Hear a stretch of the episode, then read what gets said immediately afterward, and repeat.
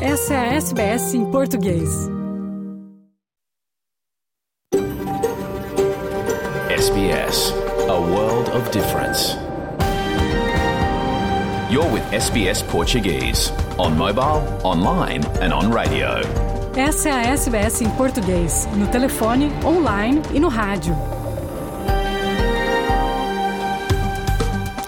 Boa tarde, está começando o seu programa em português da SBS Áudio desta quarta-feira, 2 de agosto de 2023. Na sua companhia hoje, Fernando Vives, falando dos estúdios da SBS em Sydney, terra do povo gadigal da nação Eora. Além das principais notícias do dia, traremos também Francisco Sena Santos, nosso correspondente em Lisboa, que fala sobre a honrosa queda da seleção de Portugal na Copa do Mundo Feminina. Por muito pouco, as navegadoras não eliminam o bicampeão Estados Unidos. E também traremos as informações sobre a Jornada Mundial da Juventude Católica, que lota as ruas de Lisboa por esses dias. Também falaremos sobre o aquecimento do mercado imobiliário na Austrália. Quem quer e pode sair do aluguel nos próximos meses pode ter uma boa oportunidade, mas quem vive de aluguel e seguirá vivendo de aluguel vai enfrentar aumentos. Neste programa, ainda em clima de futebol feminino por conta da Copa do Mundo, a história das brasileiras Kátia e Mel, mãe e filha, que vivem em Adelaide. Elas jogam em times diferentes da Liga Amadora da região. Tudo isso e muito mais no programa desta quarta-feira da SBS em português. Vamos agora às principais notícias do dia.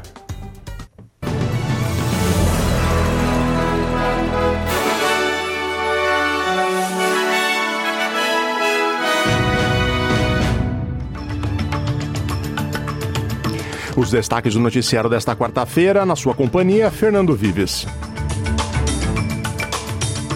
Governo pauta parlamento com a proposta do fundo de habitação. Se não for aprovado, o parlamento pode até ser dissolvido.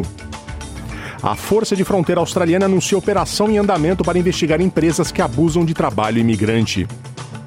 No Brasil, procuradores investigam a suspeita de chacina policial no Guarujá, litoral de São Paulo.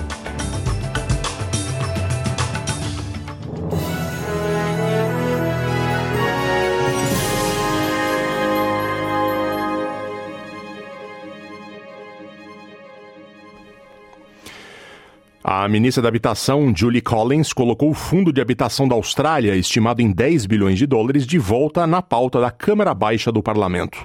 A política habitacional é central para as pretensões do governo e visa financiar a construção de 30 mil habitações sociais e acessíveis em cinco anos em todo o país.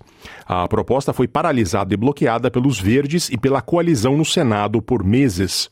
A coalizão, que é o bloco formado pelos liberais e nacionais, disse que não apoiará o projeto, enquanto os verdes ainda estão abertos a negociações e pedem um congelamento no aumento do aluguel, ou um teto para o aumento. Se o projeto de lei for bloqueado pela segunda vez, o governo pode acionar o gatilho de dissolução dupla do parlamento, o que faria o país ter eleições mais cedo. A ministra Julie Collins diz que os australianos mais vulneráveis precisam que essas casas sejam construídas. Vulnerable Australians need the thousands of homes that the Housing Australia Future Fund will deliver. That is why today I am reintroducing the Housing Australia Future Fund Bill 2023 and related bills into the House of Representatives. When I stood in this place many months ago to first introduce these bills, I said the Housing Australia Future Fund will be the start of an enduring promise from the Australian Government that more Australians will have a safe, affordable place to call home. O primeiro-ministro Anthony Albanese disse à ABC que manteve negociações com o líder dos Verdes, Aidan Bandits, durante o fim de semana. What the Greens ask for, though, isn't to negotiate with us, it's to negotiate with uh, every state premier and every chief minister about matters that are completely within the domain of state and territory governments. And that's something uh, that uh, can't be can't be done. The, the, Greens talk about figures and money like it's monopoly, uh, like you can just promise an amount and something will happen. O governo federal anunciou que há uma operação em curso para investigar empresas que exploram trabalhadores imigrantes. Foi revelado que os oficiais da Força de Fronteira Australiana inspecionaram cerca de 300 empresas em todos os estados e territórios durante o mês de julho. Os oficiais emitiram multas, proibições e outras sanções para os patrões que não respeitam os direitos trabalhistas relacionados a pagamento, condições de trabalho, saúde e segurança. O ministro da Imigração, Andrew Gills, diz que trabalhadores imigrantes mal pagos é ruim para todos. Uma campanha para financiar totalmente as escolas públicas nos próximos cinco anos foi lançada pela Australian Education Union. A campanha do sindicato, chamada For Every Child, ou Para Toda Criança, pede ao governo federal que se comprometa com maiores contribuições de financiamento e também com um cronograma de financiamento completo até 2028. A presidente do Australian Education Union, Corina Haythorpe, diz que 98% das escolas públicas têm financiamento abaixo da Schooling Resource Standard, que é uma estimativa de quanto financiamento público total uma escola precisa para atender às necessidades educacionais de seus alunos.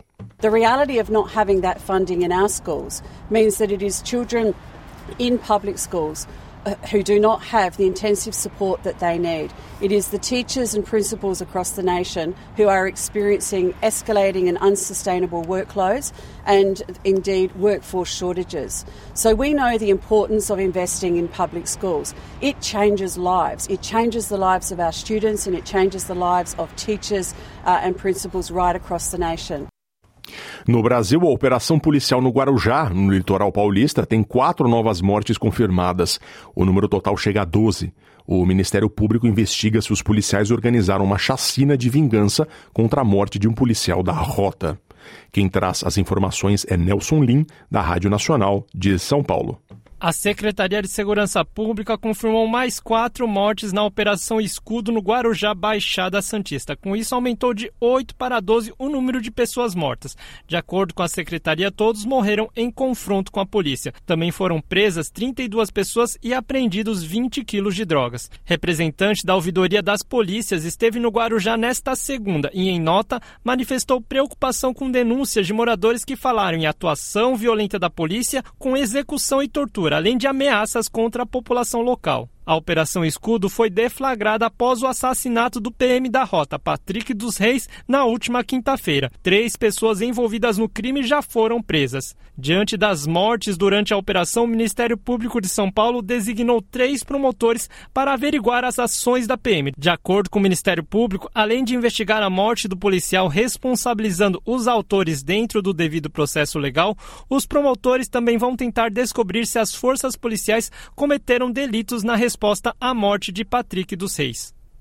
Apesar do governador de São Paulo, Tarcísio de Freitas, ter dito que estava satisfeito com a operação policial durante coletiva nesta segunda-feira, houve reação de entidades de direitos humanos às mortes no Guarujá. A Comissão Permanente de Direitos Humanos da OAB afirmou que a morte do soldado é inaceitável e será sempre lamentada, assim como as ações à margem da estrita legalidade com que as forças policiais devem atuar na garantia da segurança de toda a população. Já a Comissão Arnes demonstrou perplexidade com a manifestação do governador e do secretário de Segurança Pública em defesa da ação, mesmo antes do resultado da apuração. Acrescentou que a conclusão só poderia ser feita após a realização de investigações rigorosas e independentes.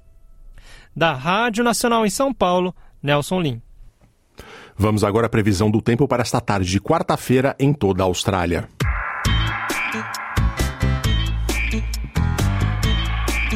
Em Perth, chuva 18 graus. Adelaide, sol 20 graus. Melbourne, parcialmente nublado 17. Hobart, sol na maior parte do tempo 16. Canberra, parcialmente nublado 18. Wollongong, chuvas esparsas 19. Em Sydney, parcialmente nublado 20 graus. Newcastle, também parcialmente nublado 21. Brisbane, possibilidade de chuva 23. Cairns, chuvas esporádicas 27 e Darwin ensolarado 33.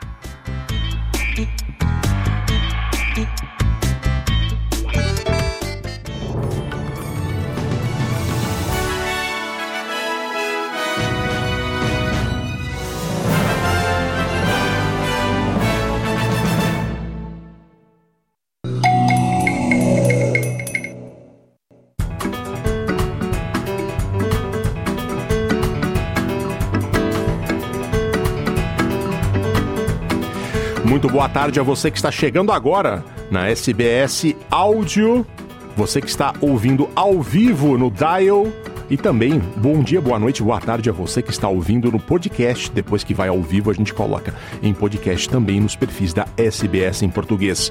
Agora vamos ao bloco de notícias de Portugal. A começar pela Copa do Mundo de Futebol Feminino, que está a ser disputada na Austrália e na Nova Zelândia. E uma bola no poste da baliza americana no final quase fez as navegadoras eliminarem as norte-americanas, atuais bicampeãs do mundo. O duelo no Eden Park, em Auckland, ficou no zero. Porém, mesmo com a desclassificação, Portugal fez história ao marcar seus primeiros golos e conquistar sua primeira vitória em um Mundial, além de encarar com audácia a seleção dos Estados Unidos. Quem nos conta é o correspondente da SBS em português em Lisboa, Francisco Sena Santos. É, Fernando e ouvintes da SBS, as portuguesas queriam tanto, tanto estar a voar para a Austrália para ir jogarem os oitavos de final deste Mundial de Futebol Feminino, mas o sonho que esteve à beira de ser concretizado ficou estancado por um palmo, ficou estancado num dos postes da baliza defendida pelas americanas campeãs do mundo.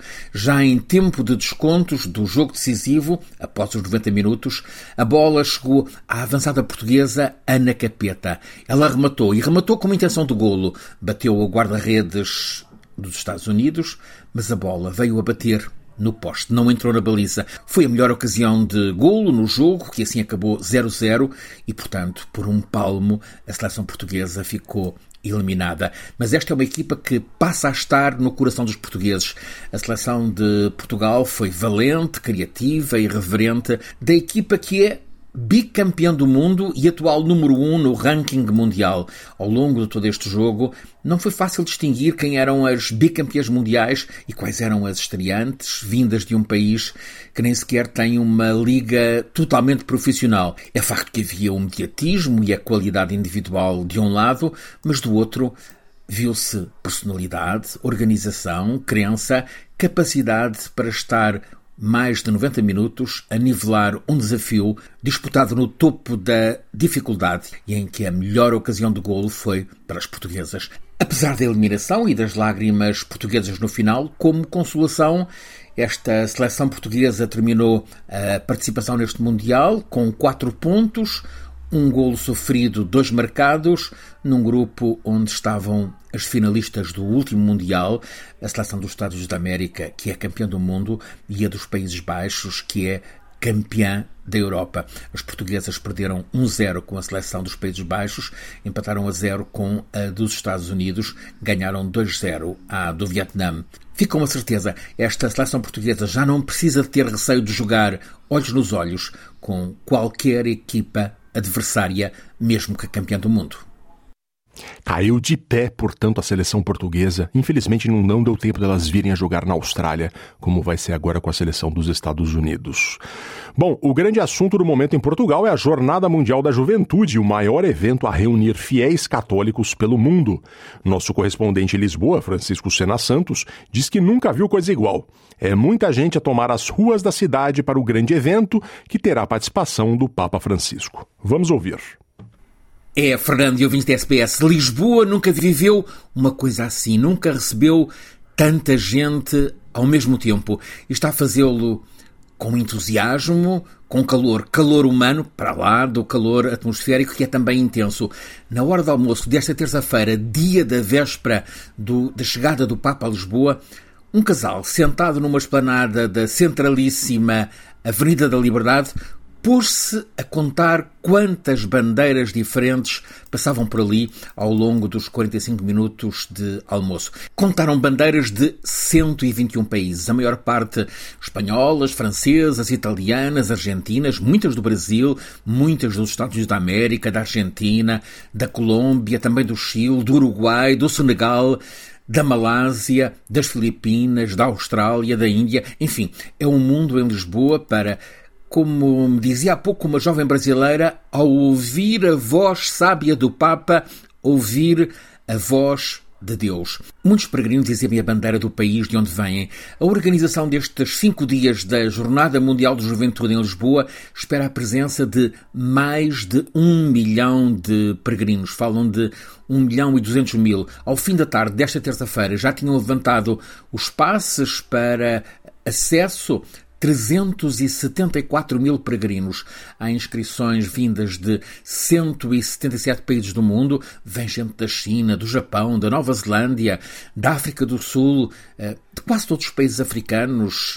Eh, é a representação de muito, muito mais de meio mundo em Lisboa para estes dias JMJ, Jornada Mundial de Juventude, em Lisboa, com o Papa.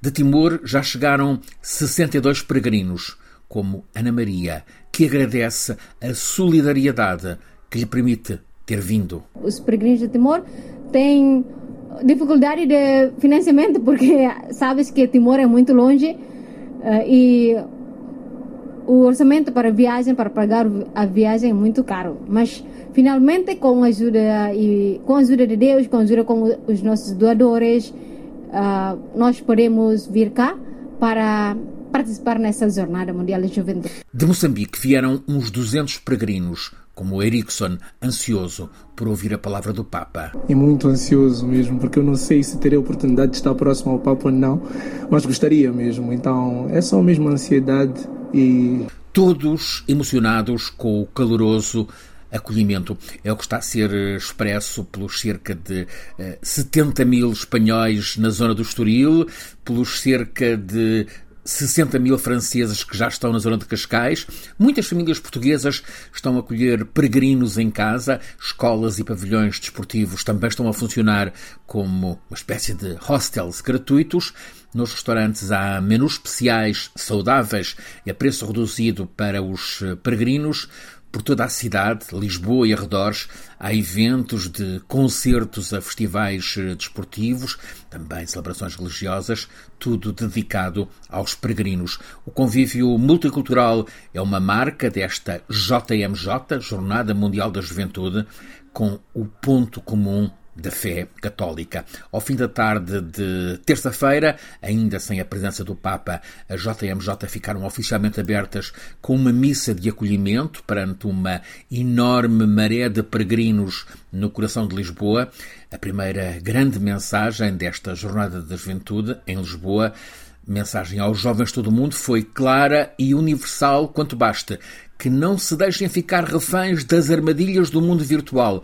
A virtualidade mantém-nos sentados diante de meios que facilmente nos usam quando julgamos estar a usá-los, alertou o Cardeal Patriarca de Lisboa, anfitrião, Dom Manuel Clemente, na homilia proferida durante a missa inaugural do evento que arrancou, como disse, ao fim da tarde desta terça-feira, no Parque Eduardo VII, no centro de Lisboa, reconvertido em Parque do Encontro.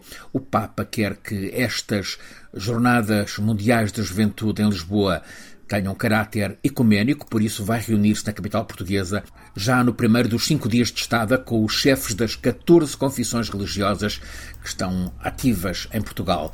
Também vai acolher quem foi abusado por gente da Igreja. Em fundo a tudo isto, uma mensagem de esperança e que a alegria seja possível. Francisco Sena Santos, a SBS, na Jornada Mundial de Juventude, em Lisboa. Durante essa semana da Jornada Mundial da Juventude, muitos peregrinos em Lisboa foram conhecer mais sobre a ditadura e a Revolução de 1974 em Portugal.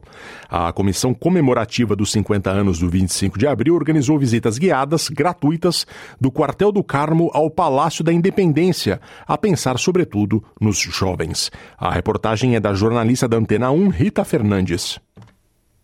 Nunca tinham ouvido falar da Revolução de Abril. E é daí que parte esta iniciativa, explica Maria Inácia Rezola, comissária das comemorações dos 50 anos do 25 de Abril, dar a conhecer o nascimento da democracia em Portugal aos participantes da jornada vindos de todas as partes do mundo. A nossa ideia é, de forma breve, fazer-lhes uma introdução ao que foi a história de Portugal, com temas que lhes podem ser mais próximos, como a questão do, da participação dos católicos no movimento de contestação ao salazarismo e marcelismo, e abrindo-lhes a curiosidade para descobrirem mais sobre o país que estão a visitar. What can you see downstairs? Pictures of his prison. Eu penso que são jovens muito interessados. Agora, por exemplo, estávamos com um grupo de polacos a quem esta história diz tanto, não é? Porque a Revolução Portuguesa iniciou a chamada terceira vaga de transições à democracia, de que a Polónia estará no fim dessa vaga. We were in the neighbor, like near here. Procuravam museus para conhecer mais sobre Portugal. And wanted to go to some museums, so to uh, know something about Portugal country. Para participar, basta aparecer à frente do Museu da GNR, no Largo do Carmo.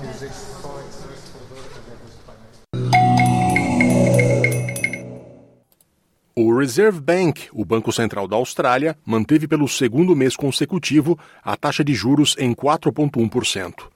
Antes disso, foram 12 aumentos entre maio do ano passado e junho deste ano, o que tem impacto direto no mercado imobiliário do país, já que uma grande porção dos juros pagos por quem tem hipoteca está atrelado à taxa de juros.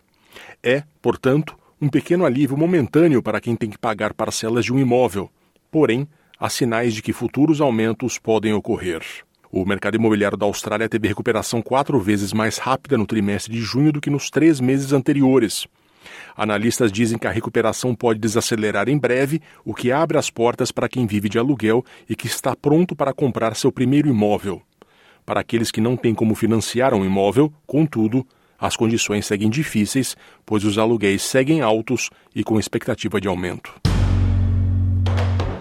Há cerca de um mês, Iero Bed e seu parceiro receberam um aviso que nenhum inquilino gosta de ouvir. O valor do aluguel que pagam aumentará 25%. Our um, real estate agent and landlord reached out to issue a notice of rent increase um, to the value of uh, $565, uh, which is a full 25% increase on our existing rent. Um, so, needless to say, that that's caused a lot of anxiety and stress for us. Um, and we've um, started hunting for houses because there's simply no way that we can afford such a steep increase.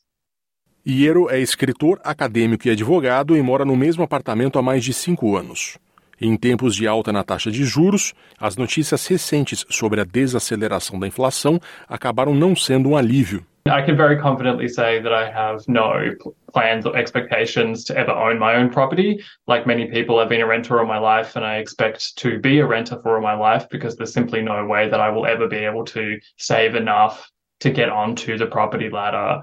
Um, in terms of what these rising house prices means, it, you know, it means that, um, you know, housing has become increasingly financialized and unaffordable for for for many, if if not increasingly most people. You know, um, one third of of households are now living in rental stress. Rental stress has become the norm, um, and so that certainly doesn't fill me with hope for the future. Porém, para outras pessoas, o concorrido mercado de aluguel não é mais uma preocupação. Stephen Kwan é o chamado rent investor, o que significa que ele possui uma propriedade, mas mora em uma casa alugada muito mais próxima do trabalho, amigos e família. At this stage, we're not looking at to settle down any to particular area um, and and maybe have um, a home to live in because uh, that maybe not within the, the long term goal that we want to achieve. Um, with the rental market again um, being being on the both side of the equations, um, as the investor, the interest also rising, the rental also rising, so that's a balance. Os preços de moradia recuperaram 3,4% nas capitais combinadas desde a recessão de dezembro. Sydney teve o maior crescimento de 6,7%, seguida por Darwin, Brisbane e Hobart. Adelaide e Perth atingiram preços recordes, enquanto Canberra se manteve estável. A falta de nova disponibilidade de imóveis desde a primavera passada tem sido o principal fator que sustenta essa recuperação até agora. A chefe de pesquisa e economia da Domain, Nicola Powell, explica que há mais pessoas a vender residências agora do que há poucos meses. What you tend to find during a downturn is sellers do sit on the sidelines, and that's exactly what we saw. But what we have seen is a, a, persistent recovery in Australia's housing market, and I think that's been enough to pull some sellers back to market. We've had a number of months where we've got pent up supply which has been built, and I think what we're seeing now is that price recovery has been enough to really bring some of those uh, sellers to market.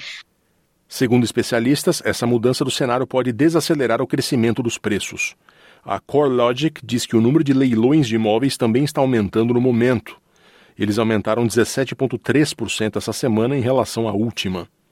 Mas Cameron Cusher, da PropTrack, diz que, para os locatários que ainda não estão prontos para comprar, o baixo número de anúncios de imóveis para alugar piorou a pressão, que já não era pequena. Um, so if we look nationally, um, the number of properties on the market uh, for rent this year was 2.3% lower than it was a year ago.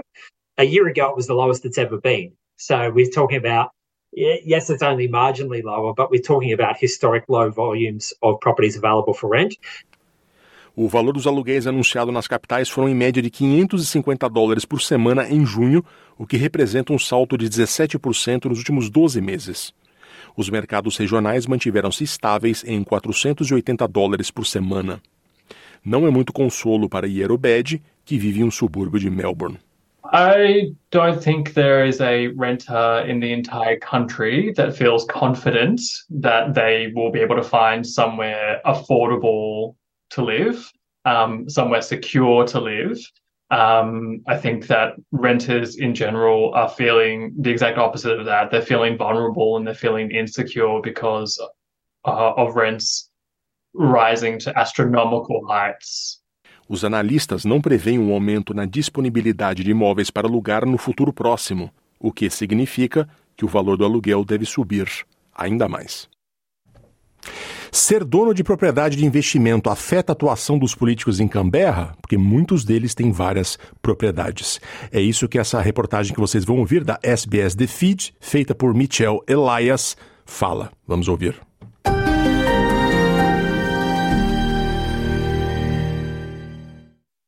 A vice-líder e senadora dos Verdes por Nova Gales do Sul, Merin Farouk, teve aprovação para subdividir suas quatro propriedades de investimento em Port Macquarie em seis. A senadora também tem duas propriedades em Sydney e um terreno em Lahore, no Paquistão. A notícia das múltiplas propriedades gerou críticas à senadora, uma vez que o Partido Verde tem pressionado o governo por uma nova política habitacional no país em meio à crise de moradia.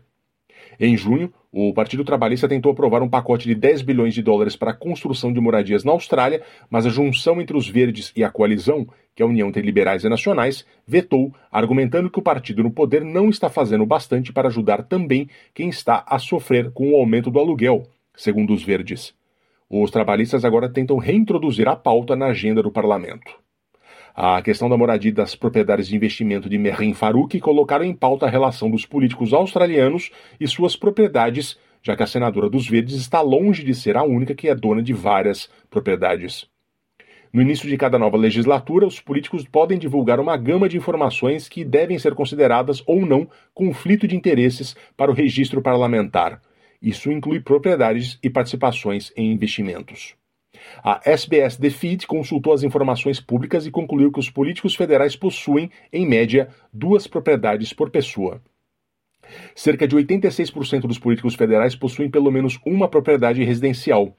Muitos deputados também possuem uma segunda propriedade em Canberra, uma casa de férias ou uma de investimento. Em média, há cerca de 20 semanas de sessões no parlamento a cada ano. De acordo com as regras de despesas parlamentares, os deputados e senadores podem reivindicar um subsídio de 299 dólares por noite, mesmo se ficarem em uma propriedade de Canberra que pertencem a eles mesmos. A tarifa para o primeiro-ministro é de 598 dólares por noite. Entre os maiores proprietários de imóveis no parlamento está a porta-voz de assuntos internos da oposição, a liberal Karen Andrews, que, com o marido Chris, possui seis propriedades de investimento, bem como sua residência na Gold Coast. O líder da Câmara e ministro do Trabalho, o trabalhista Tony Burke, tem duas propriedades residenciais listadas, uma no subúrbio de Punchbowl, em Sydney, e outra em Canberra, além de quatro propriedades para investimento. O deputado dos nacionais Andrew Wilcox, dono de uma residência em Queensland, também possui cinco propriedades de investimento no estado. O primeiro-ministro Antônio Albanese possui três propriedades, uma residencial em Canberra, outra residencial em Merckville e uma de investimento em Dulwich Hill. O líder da oposição, Peter Dutton, é listado como dono de duas propriedades em Queensland, a fazenda onde mora na zona rural de Dayborough e uma de investimento em Brisbane. Ele está listado como um dos donos de outras propriedades de investimento em Brisbane com sua esposa, Kerry Lee. O salário base de um membro do parlamento é de 217.060 dólares. Este ano houve um ligeiro aumento em relação a anos anteriores. Parlamentares com funções adicionais, incluindo ministros no gabinete do governo e ministérios, recebem um salário mais alto, aproximadamente 374.400 dólares e 341.900 dólares por ano, respectivamente. Os porta-vozes da oposição recebem aproximadamente 271.300 dólares por ano. No levantamento da SBS The Feed, os políticos de Canberra investem em propriedades de maneira similar na comparação com o restante da sociedade com a mesma faixa salarial. Mas ter portfólios de propriedades moldam a maneira como os políticos lidam com o assunto.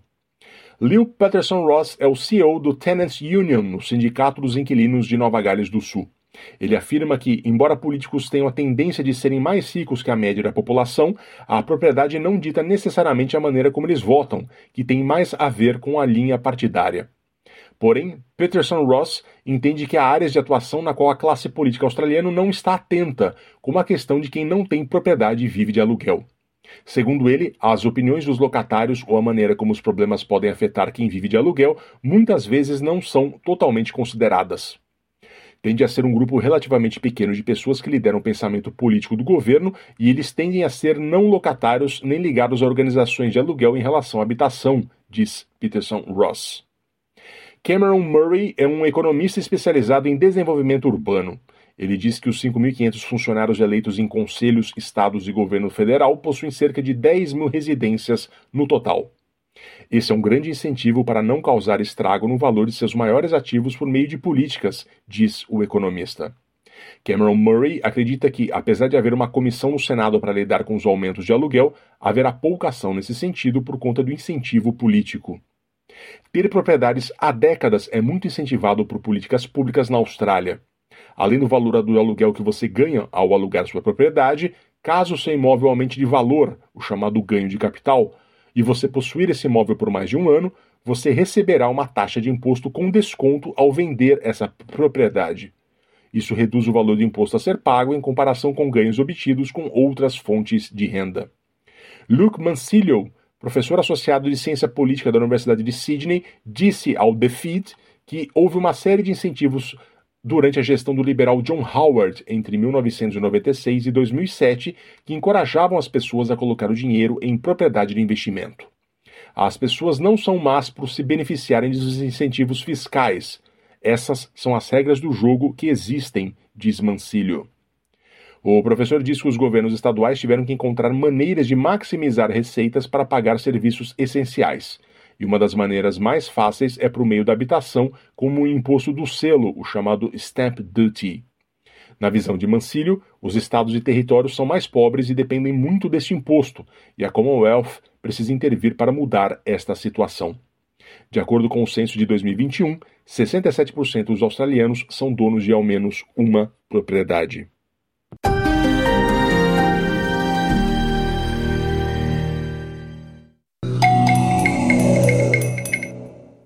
Voltamos ao vivo no estúdio da SBS em Sydney. Vamos falar agora sobre a comunidade brasileira. Kátia e Mel Targino encontraram no futebol uma paixão em comum e um forte elo entre mãe e filha. Em Adelaide, onde vivem, o futebol é parte fundamental da rotina das duas, que já jogaram no mesmo time e hoje apoiam uma outra em seus clubes amadores na região. Nessa entrevista com a Kátia Mel, uh, na, faz parte da série de podcasts Lugar de Mulher é em Campo, sobre a importância do futebol na vida de mulheres imigrantes, que é feita pelos nossos colegas Mariana Gotardo e Eduardo Vieira. Vamos ouvir.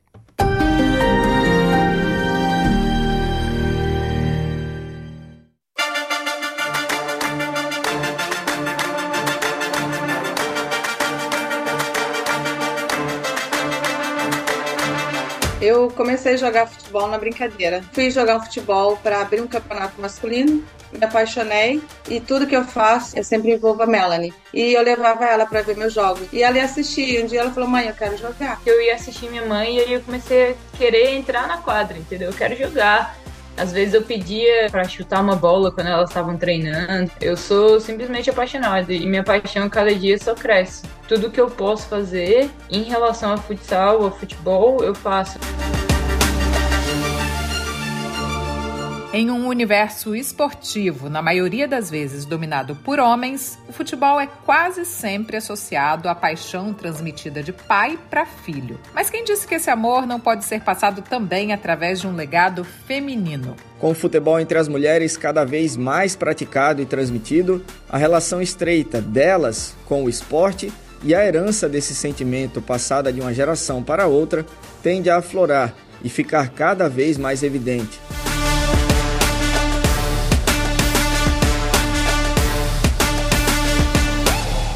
Oi, meu nome é Mel, eu sou de Brasília. Meu nome é Kátia, eu sou do Rio de Janeiro. Minha mãe tá na Austrália, vai fazer 10 anos e eu tô aqui já tem 7 ou 8 anos. Nós somos mãe e filha, apaixonadas por futebol e praticamos futebol aqui na Austrália. Para Kátia e Mel Targino, a bola é um dos elos mais importantes entre mãe e filha. Ambas são apaixonadas pelo futebol e vivenciam momentos especiais relacionados ao esporte dentro e fora de campo. Seja no mesmo time, em equipes diferentes ou apenas na torcida, elas se apoiam em todos os momentos. E cada lance vivido dentro das quatro linhas é uma prova de que o futebol transcende a prática esportiva e se assemelha a um abraço familiar. Eu sou Edu Vieira. E eu sou Mariana Gotardo, e essa entrevista com a Kátia e a Mel faz parte da série de podcasts da SBS em português Lugar de Mulher é em Campo, pela ocasião da Copa do Mundo Feminina de Futebol da Austrália e Nova Zelândia de 2023. Kátia e Mel, sejam bem-vindas. Muito obrigado por aceitar o nosso convite para bater um papo sobre futebol aqui com a gente.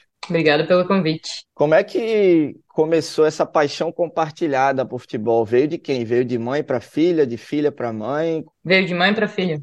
Eu comecei a jogar futebol na brincadeira. Na realidade, eu participava de handebol, voleibol, atletismo. E fui jogar futebol para abrir um campeonato masculino.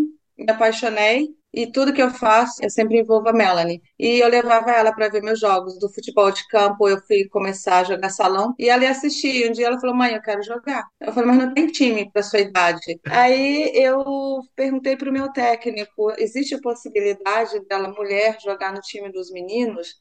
Ele falou: É, por que não? E a Melanie começou a jogar e se sobressair, botava os meninos para sentar no banco, eles ficavam chateados, mas o técnico falava: Ué, quer jogar? Treina e seja melhor do que ela. Foi isso. Assim que eu introduzi a Melanie no futebol, ela tinha mais ou menos seis a sete aninhos. Você começou com quantos anos, Kátia, a jogar futebol? Eu tinha uns 20, 21 no máximo. E aí, de que forma o futebol entrou no relacionamento de vocês, mãe e filha? De que forma o futebol influenciou e ainda influencia no relacionamento de vocês? Bom, é a questão de jogar, assistir e participar, né? Então, quando eu cheguei aqui na Austrália, meu primeiro ano, a gente jogou pelo mesmo clube e alguns jogos a gente jogou pela mesma divisão também. Então, jogamos juntas por mais ou menos um ano. Daí a gente separou e cada um jogou num clube diferente. Mas ela vem para assistir os meus jogos, eu vou assistir os jogos dela. Se tem algum jogo que não é uma competição assim da liga que a gente joga geralmente, a gente às vezes joga juntas ou joga contra. Quando tem pelada, às vezes a gente também vai com um grupo de, de brasileiras. É o tempo todo. A gente está indo agora para assistir os jogos da Copa também. Vamos juntas nos jogos de Adelaide e na final em Sydney. Então, assim, é futebol, futebol, futebol. E aí, vocês acham que o relacionamento de vocês é mais próximo também por causa do futebol? Vocês se aproximaram mais depois que essa paixão comum entrou na vida de vocês? Com certeza, assim, a gente fala muito de futebol e a gente se vê muito por conta do futebol também. A gente ouviu as primeiras memórias da Kátia aí, é, da introdução a você, Mel, no futebol, mas eu queria saber de você, quais suas primeiras memórias do futebol? Quando é que você olhou e falou, nossa, eu quero fazer isso, eu quero jogar isso e depois um pouco mais, eu quero levar isso mais a sério? Onde é que você se viu ali apaixonada pelo futebol por causa da sua mãe? Foi quando eu era pequena mesmo. Eu lembro que eu ia assistir tudo que ela fazia, eu ia assistir. Minha mãe sempre foi atleta desde pequena, jogava tudo. Então eu sempre ia assistir. E eu lembro de, de assistir ela jogando futsal e eu tinha um relacionamento também com as meninas do time dela, sempre conversava com todo mundo, elas sempre me incluíam e conversavam comigo. Então, era uma coisa que eu ia assistir minha mãe e aí eu comecei a querer entrar na quadra, entendeu? Eu quero jogar. Às vezes eu pedia para chutar uma bola quando elas estavam treinando, se eu podia vir no treino e chutar uma bola, mas uma pirralhinha de 7, 8 anos com um time adulto treinando.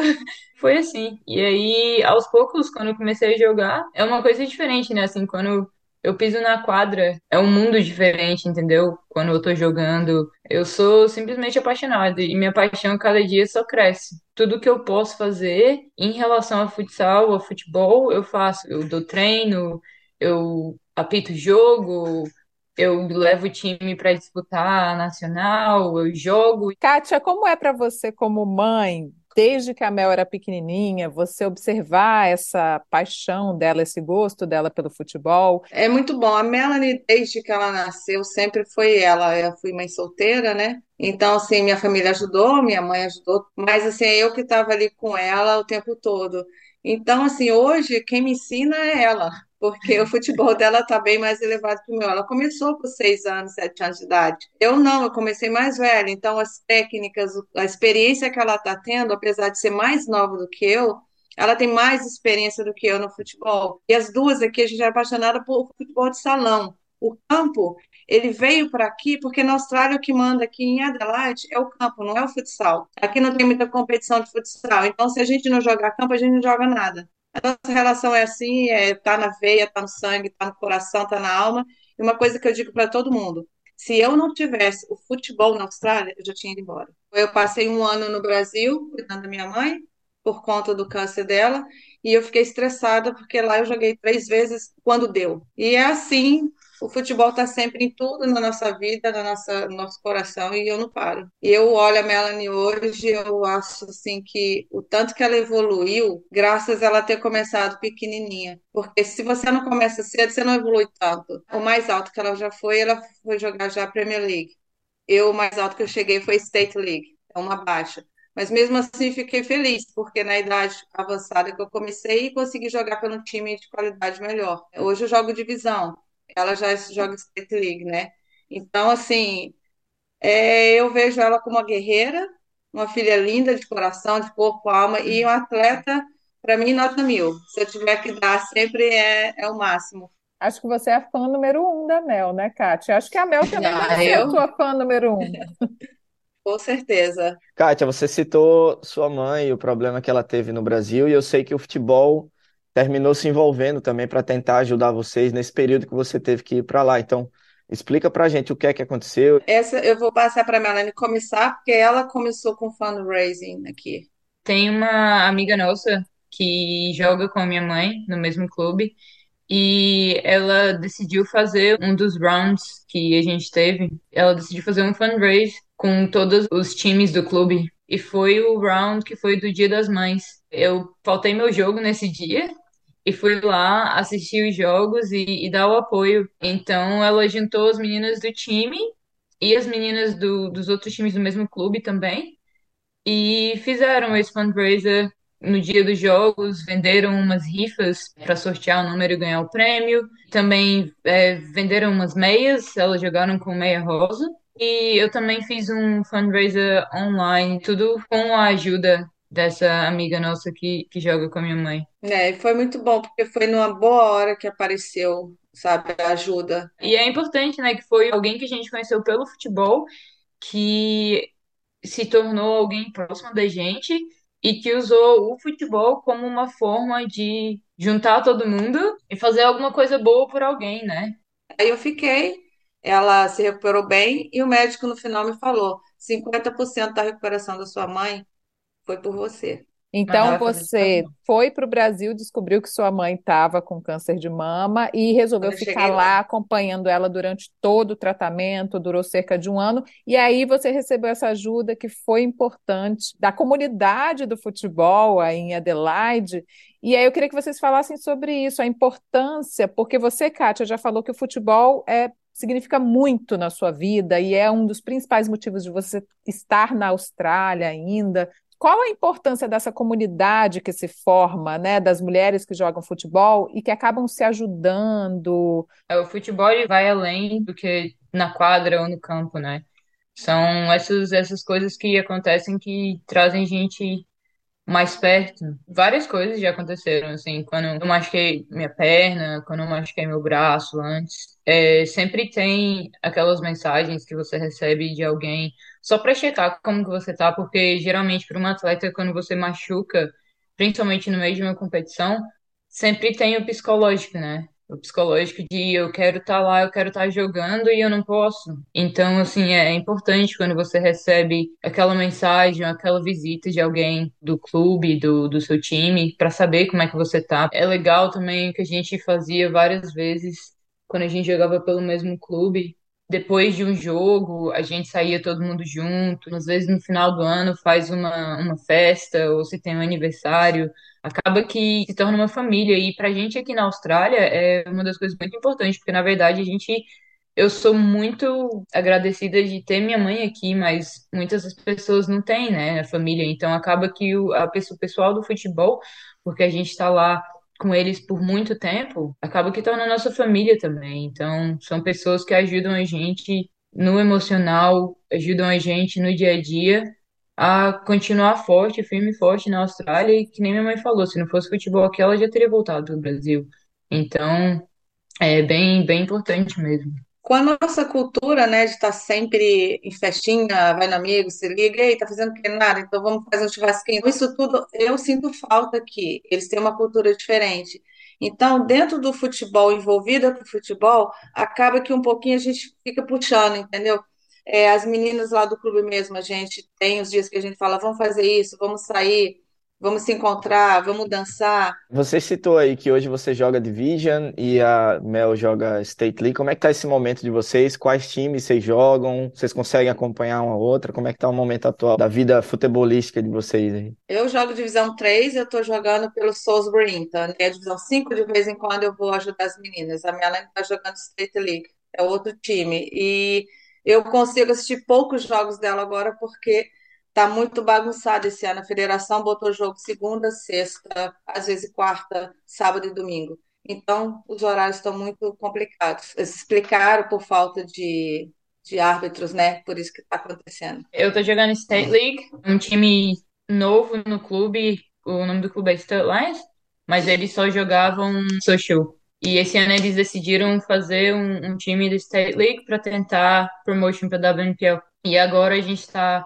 atualmente em terceiro, a um ponto do segundo e a dois pontos do primeiro. Então ainda tem aquela briga ali. Se a gente terminar em primeiro, a gente já pega automaticamente a, a promotion para jogar a Premier League né, o ano que vem. E eu assisti alguns jogos da minha mãe esse ano, mas trabalho tá, tá bem puxado e também quando eu machuquei, eu não pude fazer muitas coisas. Mas a gente sempre tenta assistir o jogo uma da outra e a gente também assistiu alguns jogos juntos de outros clubes. Rolou uma cornetada entre vocês, você não deu aquele passe, você não fez aquele gol, por que, que você não fez isso? Tem essa puxada de orelha ali entre um e outro também? Só um pouquinho, muito não. É mais uma mais a instrução mesmo. Às vezes eu tô assistindo o jogo dela, eu fico correndo ali na, na linha do, do lado do campo falando, ela mãe, fica... mãe, mãe, você tá impedida, volta, volta. Segura, segura. Vai lá, vai, ataca, ataca, pega ela. Aí eu já grito pra ela, vai, vai, vai, faz gol, faz, vai, vai, bora, bora, bora, minha. É minha filha, minha filha. Eu grito, quando ela faz gol, eu grito, e todo mundo olha pra mim, porque brasileiro grita, né? Os australianos, eu grito, não tô nem aí. A próxima bagunça, eu falo, é minha filha! É muito Por bom. falar em brasileiras, como vocês veem as brasileiras atuando no futebol australiano? Essa série que a gente está fazendo é justamente sobre brasileiras que amam futebol e que praticam futebol aqui na Austrália. Como vocês veem esse cenário? Tem aumentado o número de brasileiras jogando futebol aqui? Como é que tá nesse momento? Olha, aqui em Adelaide eu lembro que quando eu comecei, tinha eu, minha mãe e a Fernanda. E é isso. É muito bom ver que tá aumentando mesmo, assim, o número de, de brasileiras, porque acaba que quando a gente joga, assim, uma com a outra é diferente. Cada país tem um estilo, né, de, de futebol, de futsal. Então, jogar com brasileiras às vezes é, é, bem interessante, assim, porque faz falta, sabe? Aquela brincadeira, jogar uma pelada. Tem uma jogadora que eu conheço que é de Brisbane, a Mariel. Sensação no futsal, agora ela infelizmente parou de jogar futsal. Tá jogando campo, mas, assim, sensação e é uma pessoa nota 10. Então, assim, é muito bom ver brasileiras vindo e indo. É, a Mônica da seleção veio uma temporada aqui para jogar para Adelaide United e foi, nossa, maravilhoso, assim. Teve uma outra menina também que veio, a Laís, é, jogou pelo Adelaide United. Então, assim, é bem interessante mesmo ver o número aumentando de atletas femininas vindo jogar futebol e tudo mais. Muito bom, legal você falar da Mariel, que é uma das pessoas que a gente já entrevistou aqui também na nossa série, a Tami Souza, que também está envolvida, Gia Bela. É legal ver que a comunidade brasileira no futebol está sempre ligada ali, né, umas com as outras. Uma pergunta, assim, bem reta e direta para vocês. Quem é melhor jogadora, mãe ou filha? A Melanie. é, Fácil assim. com certeza. A Mel deixou a Kátia responder, né? Claro. Não falo não é só com coração de mãe, entendeu? É como eu te falei, começou cedo, pegou mais técnica, teve mais tempo, entendeu? Isso tudo conta. Mas eu, eu acho que eu sou uma boa jogadora. O que, que você acha? É, claro, é uma boa jogadora, uma ótima jogadora. Dá pra muita menina novinha do time dela. Eu jogo de lateral esquerda, né? Então é a pessoa que tem que mais correr dentro do campo, né? Ataca e corre para defender. Agora, se você perguntar quem é mais fit entre eu e ela, é ela, com certeza. Kátia, você sempre se dedicou ao esporte, pelo que você falou, né? E você cuida muito da sua saúde, você é uma pessoa que se cuida, que cuida do seu corpo, justamente porque você quer continuar jogando. Com certeza. Eu comecei, eu tinha nove anos de idade. Eu lembro bem, entendeu? Com todos aqueles esportes que eu falei, atletismo, handebol, voleibol. Quando eu conheci o futebol, foi um pouco mais tarde, porque não tinha muito futebol na minha época. Depois que começou. Para mulheres, senão né? já tinha começado, é, senão já tinha começado com certeza mais nova. O que estava na época era o handball. Meu corpo, ah, eu cuido por, pela estética e pelo ficar fit também. Quando o médico me falou que eu estava com probleminha de coluna, que eu estava com muita dor, ele falou: vai botar seu músculo forte. Eu corri e voltei para academia. Entendeu? Então, é academia, é futebol, então, assim, todo dia. Saio da academia, vou para o futebol, cuido da minha alimentação, alimentação bem balanceada, porque a gente é o que a gente come, né? Isso aí é um ditado que é verdadeiro. Se é você por come isso- porcaria, você não consegue ter energia, você não consegue ter disposição. Para vocês que amam futebol, praticam futebol, né, que tem o futebol muito presente na vida de vocês e que jogam aqui na Austrália, na opinião de vocês, qual a importância de a Austrália sediar com a Nova Zelândia uma Copa do Mundo?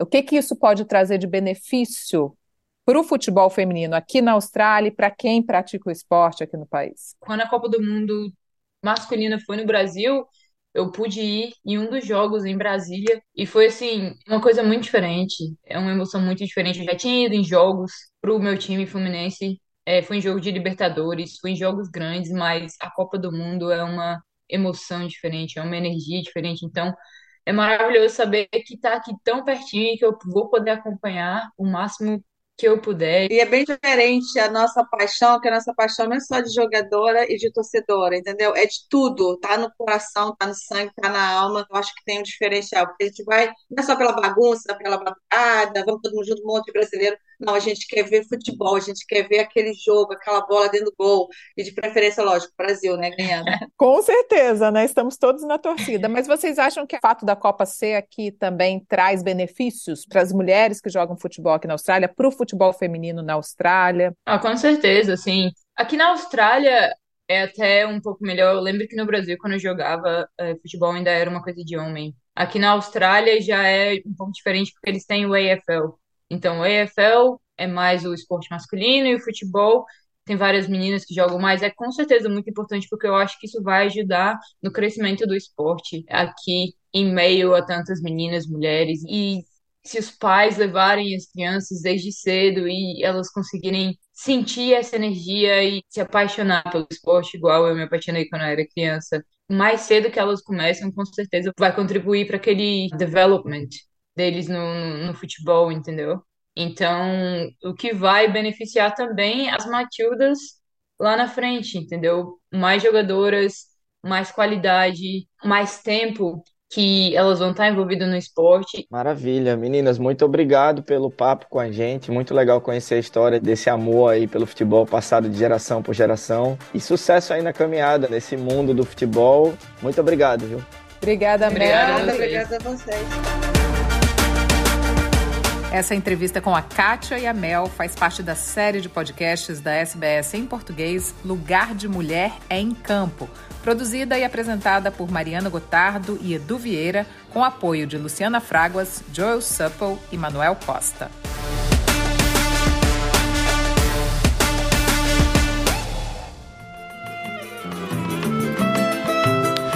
Está chegando ao final o programa em português da SBS Áudio desta quarta-feira, 2 de agosto de 2023. Muito obrigado. Voltamos no próximo domingo com Luciana Fraguas no mesmo horário e eu volto na quarta-feira que vem também no mesmo horário. Obrigado pela audiência. Até a próxima.